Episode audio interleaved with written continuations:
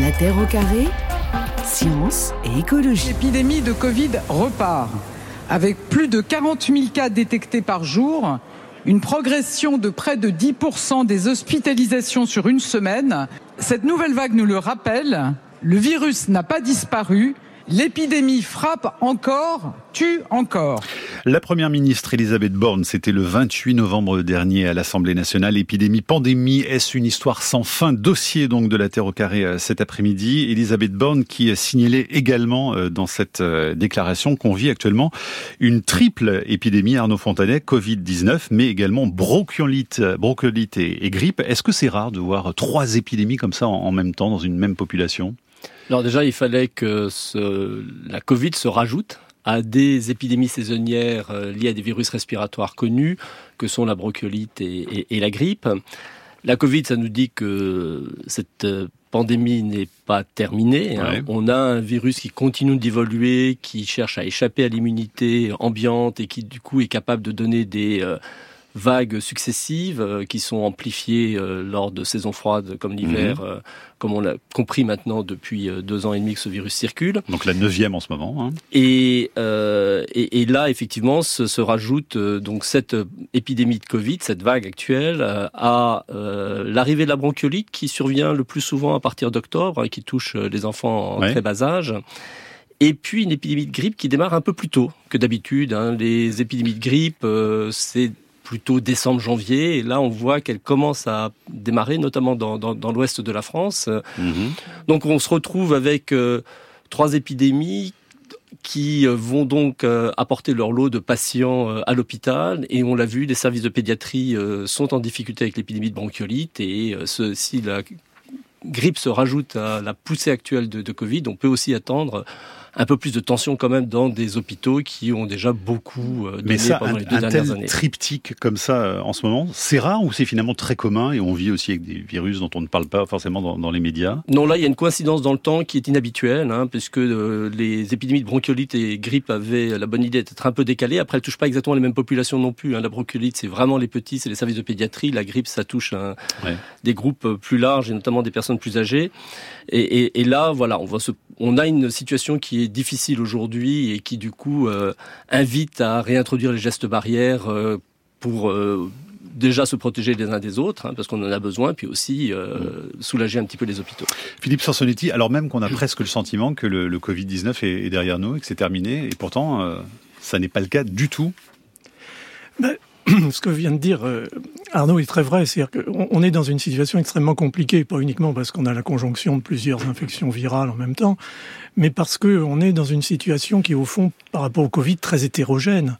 Euh, dans nos régions, on a effectivement l'impression qu'avec la vaccination massive et puis le nombre de cas d'infections naturelles qui se conjuguent, on atteint tout doucement euh, ce qu'on appelle euh, l'immunité de, de, de, groupe.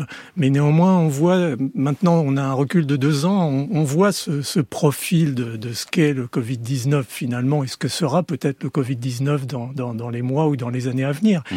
C'est-à-dire cette succession euh, régulière de vagues écrasées, certes, par rapport à la, à la première vague qui avait avait été absolument dramatique parce que la population était immunologiquement naïve.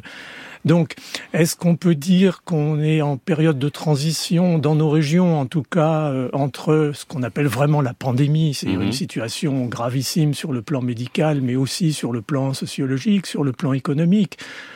Oui, ça va mieux quand même. On le voit au jour le jour et on peut dire que peut-être on est dans une transition entre ce qu'on appellerait une pandémie et, et, et, et l'endémie. Après tout, les maladies infectieuses de l'enfance, c'est des anciennes pandémies qui se sont... L'endémie, alors c'est quoi par rapport à la pandémie? C'est la présence chronique d'une situation infectieuse qui peut se manifester euh, cliniquement, hein, c'est des épidémies de rougeole par exemple, mmh. ou qui peut ne pas se manifester, ou peut si elle est sous contrôle, en particulier vaccinal, euh, mais qui veut dire que le virus continue à circuler. Or, euh, le virus euh, SARS-CoV-2, il continue à circuler, et, et, et, la fin de mon argumentaire, c'est que la situation est aussi très hétérogène sur la planète.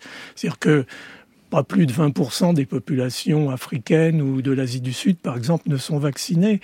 Donc on, on, on est peut-être pour la première fois avec les outils d'analyse dont on mmh. dispose, avec la surveillance internationale, dans une situation dans laquelle on voit à quel point ces situations pandémiques sont complexes et, l'avenir finalement pas si clair que ça. Arnaud Fontanet, pour le VIH-Sida par exemple, on parle d'une pandémie encore aujourd'hui ou justement d'une endémie alors? Alors on est passé effectivement à une euh, situation qu'on qualifie plutôt d'endémique, mais ce qui est intéressant, c'est que vous avez... Euh, endémie ne veut pas dire faible circulation. Ça veut dire circulation continue alors de l'agent pathogène en question. Hein, ça peut être un virus, mais ça pourrait être euh, un parasite, une bactérie et euh, avec des poussées épidémiques qui peuvent se rajouter dessus. Mais quelquefois, on a tendance à assimiler endémie avec euh, finalement euh, circulation à bas bruit. C'est pas du tout vrai pour des maladies comme le SIDA qui continue à beaucoup tuer comme le paludisme aussi, où euh, on a des situations endémiques, mais à niveau élevé, et donc il ne faut pas considérer que l'endémie est un objectif à atteindre. Comment vous expliquez alors qu'aujourd'hui, finalement, on assiste encore à de nouvelles pandémies, alors même qu'au début du XXe siècle, hein, je le rappelais tout à l'heure, on avait un espoir fou avec euh, l'hygiène, les antibiotiques, euh, les vaccins, et tout ça nous montre qu'en un siècle, finalement, on n'a pas tellement progressé à ce niveau-là alors on est dans une situation effectivement où on voit même le nombre de nouvelles épidémies ou pandémies émergente euh, s'accélérer. Hein. C'est-à-dire que euh, on peut comptabiliser dans les 20 dernières années du XXe siècle cinq pandémies d'importance, dont euh, le sida, hein, qui a été majeur et qui mhm. continue à l'être aujourd'hui. Euh, mais maintenant, si on fait le même décompte depuis le début des années 2000, c'est 10. Et puis on parle du SRAS, mais on parle aussi de la pandémie H1N1 de 2009. On a eu Ebola en Afrique de l'Ouest, on a eu le Zika en Amérique latine, et maintenant la Covid-19. Et, et cette accélération, alors on peut l'expliquer, on y reviendra. il s'agit pour ces euh, nouveaux virus, car il s'agit le plus souvent de virus, euh, du passage d'un virus qui vivait chez l'animal euh, vers l'homme, et puis une transmission interhumaine qui permet sa dissémination sur la planète, avec tous les facteurs aggravants qu'on connaît de densité de population, de, de, de mouvements de population qui n'existaient pas auparavant et qui permettent une dissémination plus rapide. Mais ça, c'est quoi? C'est un échec de la médecine moderne, Philippe Sansonetti, alors? De voir ces, ces, ces, épidémies, ces virus qui se multiplient même aujourd'hui? Je crois pas que ce soit... si vous me provoquez là-dessus. Je crois pas, non, sérieusement, je pense pas que ce soit un échec ou qu'on puisse considérer que c'est un échec de la médecine moderne. Mm. Je pense que c'est euh, une situation qui est ce qu'elle est à l'heure actuelle euh, sur notre planète et qui fait que, en particulier, les comportements humains, les changements euh, écologiques, les changements climatiques font qu'on est dans une situation qui favorise l'émergence de, de maladies infectieuses. Euh, si on se penche maintenant sur le versant médical, j'aurais même plutôt tendance à dire non, parce que quand on a vu à quelle vitesse euh, l'épidémie ou la pandémie plutôt de Covid-19 a été prise en charge, la vitesse du diagnostic, euh, la vitesse de l'identification du micro-organisme, son séquençage, le développement d'un vaccin à moins d'un an, je pense que la médecine, elle est, elle est, elle est enfin la médecine et la science, la science biomédicale sont, sont présentes au rendez-vous.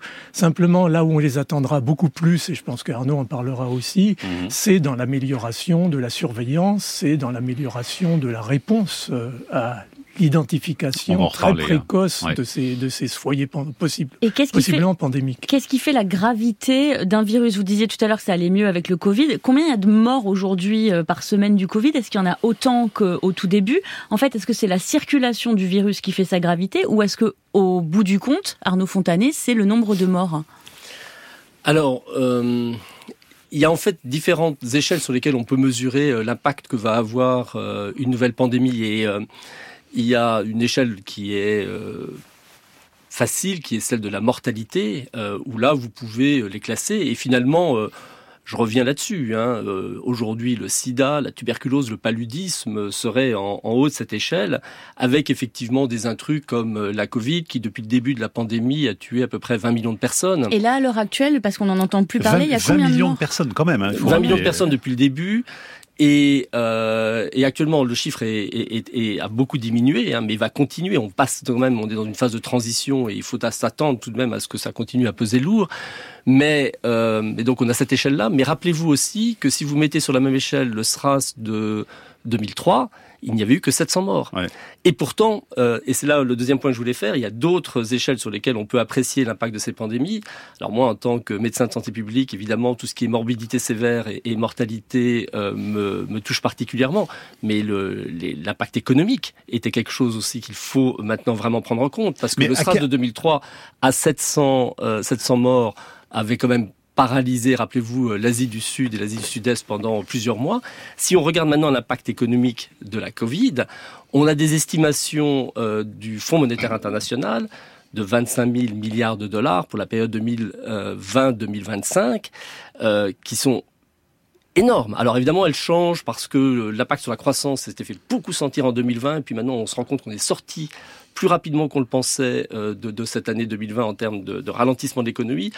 Puis maintenant, la crise ukrainienne rajoute euh, une, couche supplémentaire. Mais c'est quoi le point de bascule, justement? Pourquoi un SRAS ne provoque pas de pandémie et pourquoi euh, un SARS-CoV-2, lui, crée une pandémie? Alors, c'est quoi le point de bascule Alors là, c'est des questions plus qui ont à voir avec les propriétés intrinsèques de, ces virus, mais le, le, SRAS de 2003 avait une particularité qui nous a permis de le contrôler, c'est qu'il n'était contagieux que cinq jours après le début des symptômes, il y avait très peu de formes asymptomatiques. Dès lors, toute personne qui avait euh, été touchée par le, SARS de 2003 euh, pouvait être diagnostiquée et isolée avant d'avoir commencé à être contagieux. Avec le SARS-CoV-2, on s'est malheureusement retrouvé avec un virus qui devenait transmissible avant même le début des symptômes, voire par des mm. personnes complètement asymptomatiques. Et finalement, quand on avait fait un portrait robot du virus qui nous inquiétait le plus euh, dans la, décennie précédente, euh, on était nombreux à avoir pointé sur un virus qui serait transmissible par voie respiratoire parce que c'est difficile d'empêcher cette transmission. Il faut mettre des masques et des choses qui étaient à l'époque vécues comme contraignantes.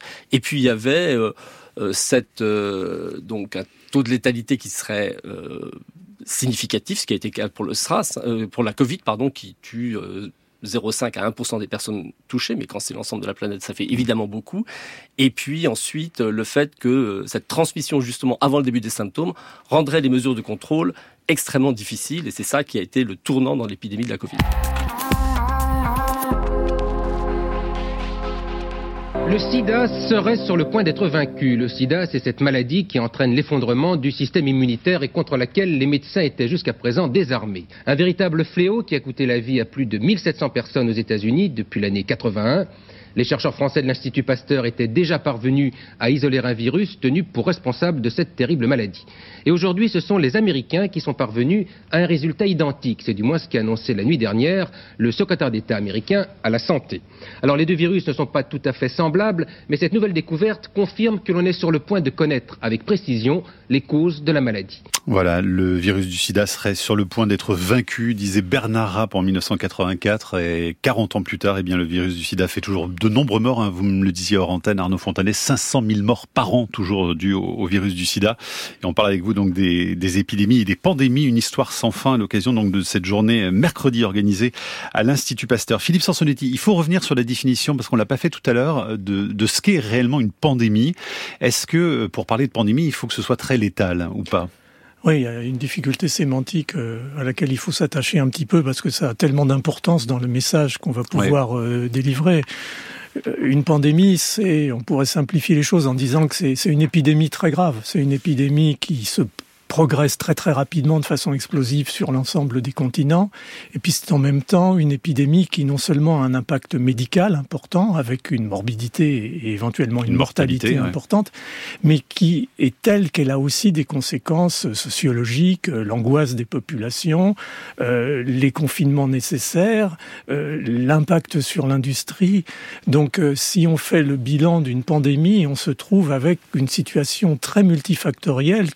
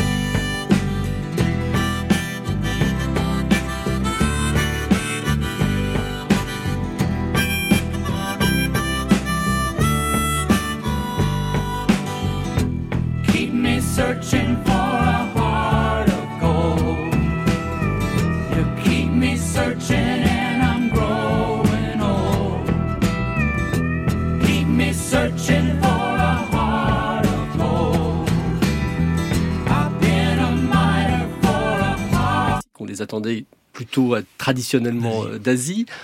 Ebola est arrivé en Afrique de l'Ouest, là où d'habitude c'est une maladie de, de, de, l'Afrique centrale. Et puis le virus Zika, qui était tranquillement euh, en Afrique et en Asie, tout d'un coup a voulu traverser le Pacifique et. Et, et si on reprend toutes ces dernières émergences, on a été pris par surprise. Alors, comme je, on disait tout à l'heure, c'est un même phénomène de franchissement de barrières d'espèces d'un virus qui euh, vit en population animale et qui arrive chez l'homme. Il peut y avoir quelquefois des réassortiments génétiques. C'est ce qu'on voit par exemple pour les virus influenza de la grippe. Hein, où là, dans des co-infections, dans des grands élevages euh, de volailles ou de porcins, vous avez des réassortiments, échanges de, de, de, de bouts de génome qui font qu'on a un nouveau virus grippal qui, qui, émerge. Puis on a aussi des virus qui effectivement euh, quittent leur euh, lieu euh, d'habitat naturel, si vous voulez, et se retrouvent comme euh, le virus de la fièvre du Nil occidental à New York en 99, alors qu'il était un virus du bassin méditerranéen. Chikungunya part dans l'océan Indien à l'île de la Réunion et fait le tour du monde. Même chose avec Zika. Donc on a aussi ces donc ces modes d'émergence, ils sont peuvent être un peu différents, qu'il s'agisse du passage d'un virus de l'animal à l'homme ou euh, de, mutations ou enfin de, virus qui quittent leur lieu de, prédilection. Mais ce qui, pour moi, est le plus frappant, c'est surtout que on ne sait pas où et quand euh, frappera la prochaine euh, épidémie. Comme on ne l'a pas su pour le SARS-CoV-2, par exemple. Cette épidémie de Covid-19 qu'on vit en ce moment, personne l'avait vu venir On pourrait presque dire les choses comme ça ou Alors il y avait quand même sur le SARS-CoV-2 la notion que les bêta-coronavirus euh, pouvaient émerger du, monde animal. Hein, on l'avait appris à mhm. nos dépens avec le SARS-CoV-1 en, en 2003, puis il y a eu le MERS qui est un peu différent. Et là, c'est des dromadaires qui sont impliqués, les pays du Golfe aussi, qui est un endroit aussi un peu inattendu pour ce type d'émergence. Là, je dois dire que la Covid-19 c'est survenu, là encore, en Chine, à proximité de ces marchés euh, d'animaux, euh, qui sont quand même une source potentielle d'émergence importante et sur lesquels il faut absolument qu'on fasse quelque chose. On a un message de Coralie sur franceinter.fr qui est euh, toujours un petit peu embêtée, nous dit-elle, quand elle entend dire que le virus cherche, par exemple, à échapper au système immunitaire. Elle nous écrit, il n'a pas d'intention ni d'intelligence. Est-ce qu'on peut rappeler Philippe Sansonetti Effectivement, c'est pas le virus qui prend ses petites pattes et qui va décider d'aller coloniser la Terre entière? Cette, cette dame a, parfaitement raison et je pense que si elle raisonne comme ça, c'est qu'elle a lu Darwin. euh, en réalité, bien entendu, ce qui se passe, c'est que le virus, c'est un peu comme une horloge à mutation, c'est-à-dire qu'il accumule, accumule, accumule à chaque fois qu'il se multiplie un certain nombre de mutations. La plupart d'entre elles vont être relativement neutres dans son comportement, mais un certain nombre d'entre elles vont le faire varier par rapport à des éléments de son environnement. L'environnement essentiel d'un virus, c'est l'autre dans lequel il se multiplie, en l'occurrence pour SARS-CoV-2 chez l'homme. Et donc, euh, la survenue de ces, mutations, qui sont des éléments totalement spontanés, euh, aléatoires, liés euh, à la façon dont l'ARN du virus euh, se réplique, vont donner lieu à un moment à, donner des fenêtres à ce virus d'opportunité parce que son antigène de surface principale a changé et il va donc échapper au système immunitaire. Donc bien sûr, le virus ne cherche pas à échapper au système immunitaire, il est simplement euh, son mode de vie est tel qu'il va avoir des opportunités et bien entendu, euh, mm. le virus va se multiplier, on pourrait dire qu'il en profite. Euh, rapidement, avant de, dans la deuxième partie de l'émission, d'évoquer justement comment se développe et, la fin aussi des, des pandémies, sur les, les, les facteurs d'émergence, encore quelques mots, euh, Arnaud Fontanet. Le fait qu'on soit de plus en plus nombreux sur Terre, est-ce que ça aussi, ça favorise les, les échanges des virus beaucoup plus? Oui, les densités de population hein, qui vont faciliter évidemment le euh, la, les contacts entre personnes, il y a la mobilité des personnes on voyage énormément qui intervient. On, on, évoque aussi euh, la déforestation, par exemple, qui, en limitant l'habitat pour la faune sauvage, va augmenter la densité des animaux sauvages. Et quand euh, l'homme va aller dans ces forêts, la probabilité de contact avec un animal sauvage va être plus importante. Et puis il y a euh, aussi la population des moustiques hein, qui quand même évolue euh, à, la, à, la, surface du globe. Il y a des euh, moustiques qu'on appelle Aedes qui sont euh, les vecteurs de maladies comme la fièvre jaune, la dengue, chikungunya et Zika qui sont très installés maintenant dans les grandes mégalopoles en milieu tropical. Mais le commerce mondial aussi hein, favorise. Le commerce mondial. On voit aussi avec l'implantation d'Aedes albopictus, son cousin, dans les zones plus tempérées, ce type de virus arriver. Et d'une façon générale, je pense que la question qu'on nous pose souvent est qu'est-ce que va donner euh, le dérèglement climatique par rapport à euh, ces émergences virales? Je reviendrai sur ce que je disais juste à l'instant, qui était que euh, je serais incapable de dire où et quand ça va frapper. On peut bien sûr spéculer sur une augmentation de la densité des moustiques avec le réchauffement, hein, ça, ça mhm. va aller ensemble et de pair. Mais surtout, je pense que des les, grandes sécheresses, inondations, euh, perturbations qu'on va vivre vont entraîner des migrations à la fois humaines et animales et des opportunités de contact d'espèces qui ne se côtoyaient pas. Et c'est là où les échanges sont possibles. Et on sait qu'il y a une quantité très importante de virus qui vivent en faune animale et qui de fait pourraient se retrouver en contact avec l'homme. La pandémie de grippe espagnole aurait causé entre 50 et 100 millions de morts. C'est effectivement l'une des pires pandémies euh, en termes de mortalité de l'histoire. À la fin des années 1990, des bactériologistes et des virologistes euh, nord-américains et militaires ont réussi à déterrer le corps d'un soldat enterré dans le permafrost. L'état de congélation du corps a permis de reconstituer le virus H1N1. Euh, sans doute c'était un virus d'origine aviaire, passé sans doute par des porcs. On se demande encore aujourd'hui si la souche est apparue, comme on le disait en Amérique du Nord, ou sur le front de l'Ouest, dans les camps où la promiscuité était extrêmement euh, importante entre les soldats et les animaux, ou euh, quelque part euh, en Asie du Sud-Est. L'historien Frédéric Vagneron, c'était dans la Fabrique de l'Histoire sur France Culture en 2018. Et justement, Philippe Sansonetti, quand on s'intéresse à, l'histoire des pandémies, l'exemple de la grippe espagnole nous permet d'avoir pas mal de connaissances sur les sujets? Ah oui, la grippe espagnole, c'est vraiment le, modèle de référence d'une pandémie. C'était il y a un siècle. Hein. C'était il y a un siècle, quasi exactement. Euh, c'était effectivement pas totalement inattendu parce qu'il y avait déjà eu euh, des, des, des, pandémies grippales euh, dans le siècle précédent, en particulier en 1889, il y avait cette fameuse pandémie de grippe russe.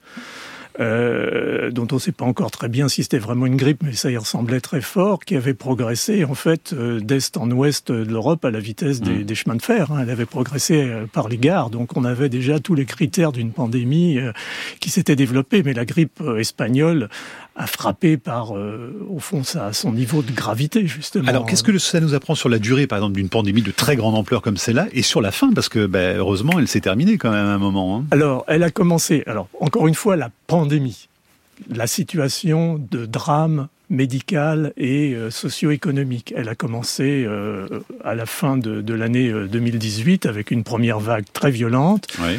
Il y a eu une deuxième vague en avril-mai 2019 moins violente, mais néanmoins.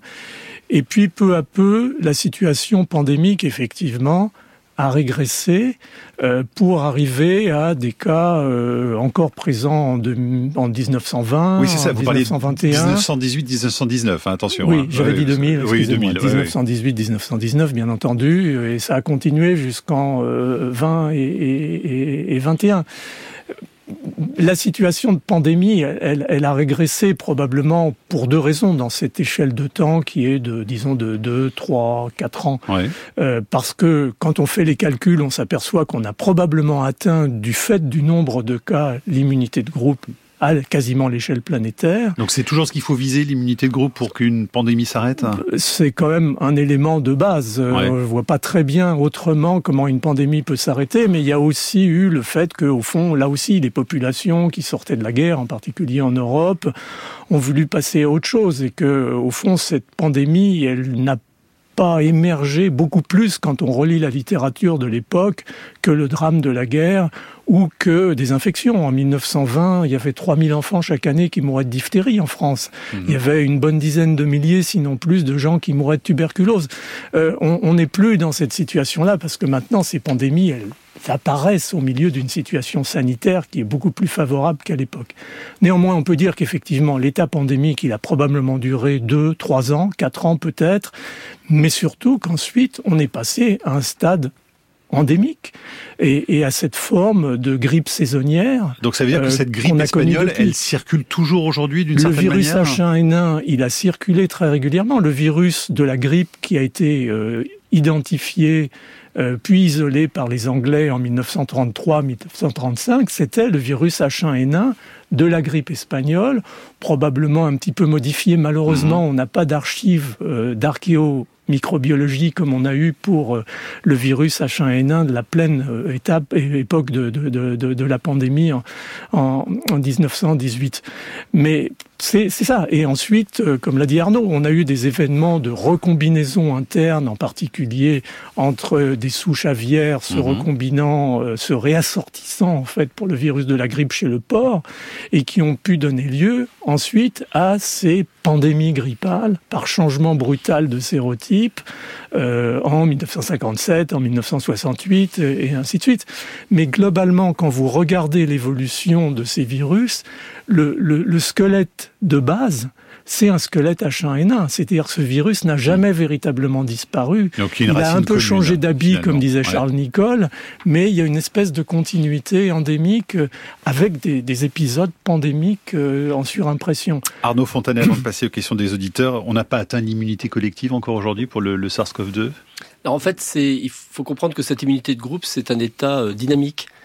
on l'atteint euh, temporairement quand on, a, on arrive au, sommet de, chaque pic euh, des vagues qu'on a connues. Là, on a atteint un niveau d'immunité de groupe. Puis après, vous avez deux phénomènes qui se produisent. Il y a d'une part qu'on perd petit à petit, euh, la, concentration d'anticorps diminue dans notre organisme et nous rend de nouveau vulnérables.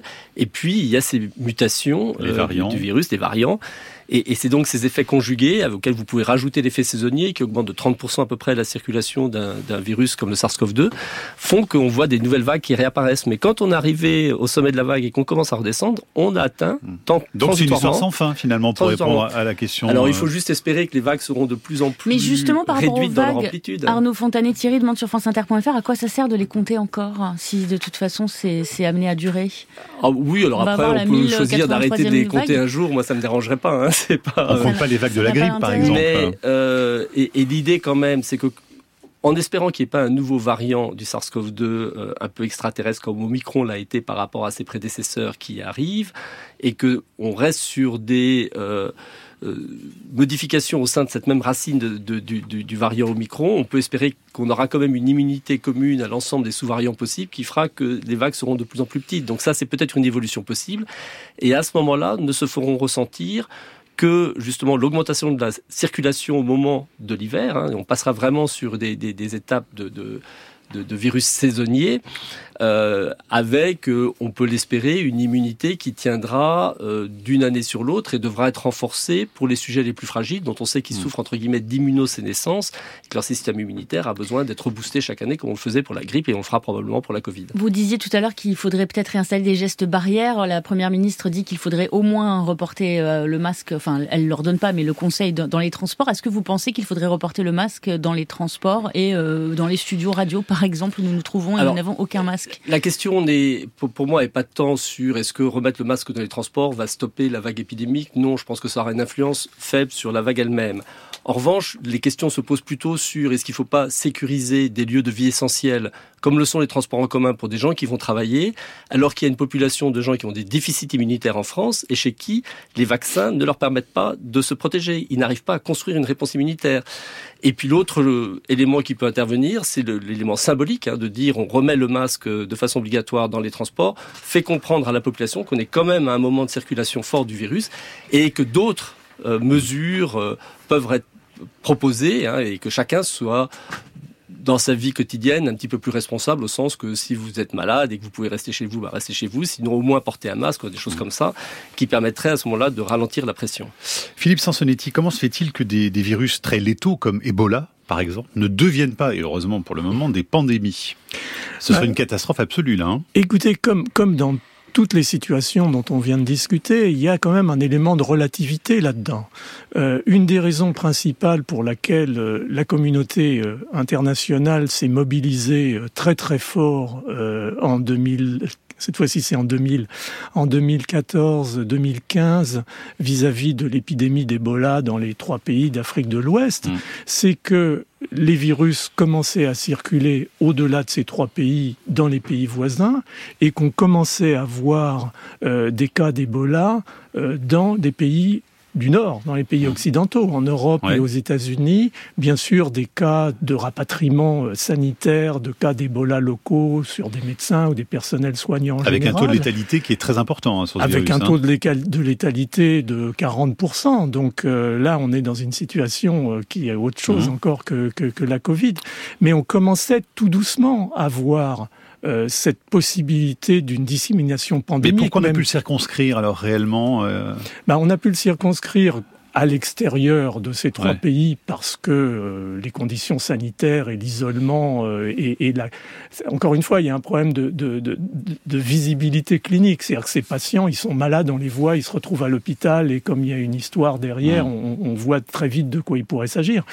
Dans les pays considérés ça a été essentiellement l'isolement qui a été difficile au début, mais qui a fini par se mettre en place parce que sociologiquement c'était mmh. très compliqué sur des populations très mouvantes, très instables, parce que les conditions de vie et les conditions sanitaires étaient épouvantables. Mmh.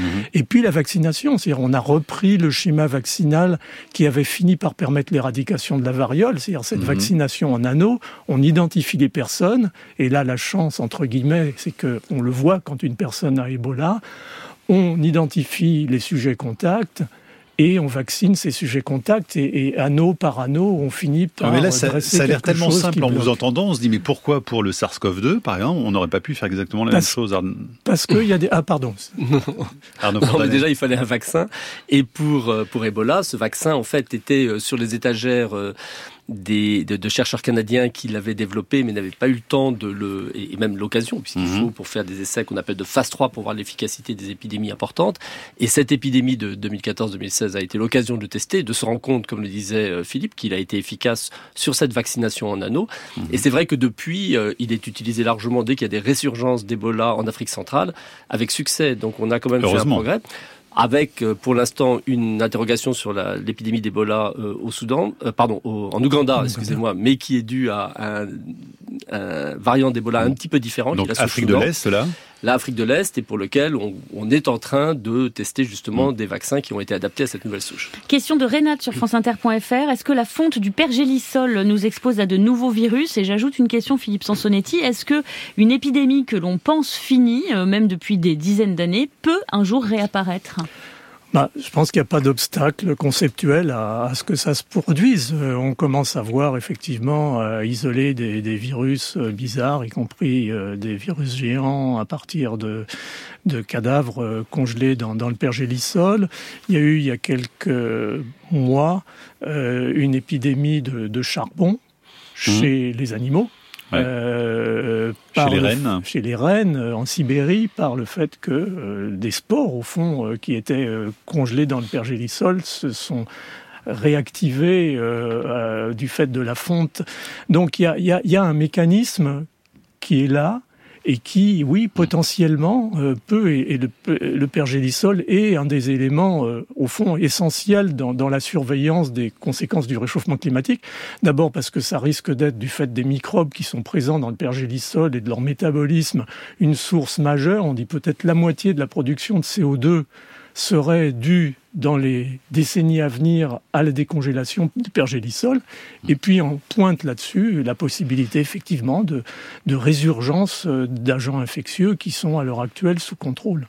Arnaud Fontanet, euh, on voit, vous le disiez tout à l'heure, donc ces virus, et ces émergences qui se multiplient hein, aujourd'hui. Euh, le pire, ce serait quoi finalement comme, comme scénario Vous qui travaillez donc avec ce groupe d'investigation des épidémies à l'Institut Pasteur, qu'est-ce qu'on redoute le plus?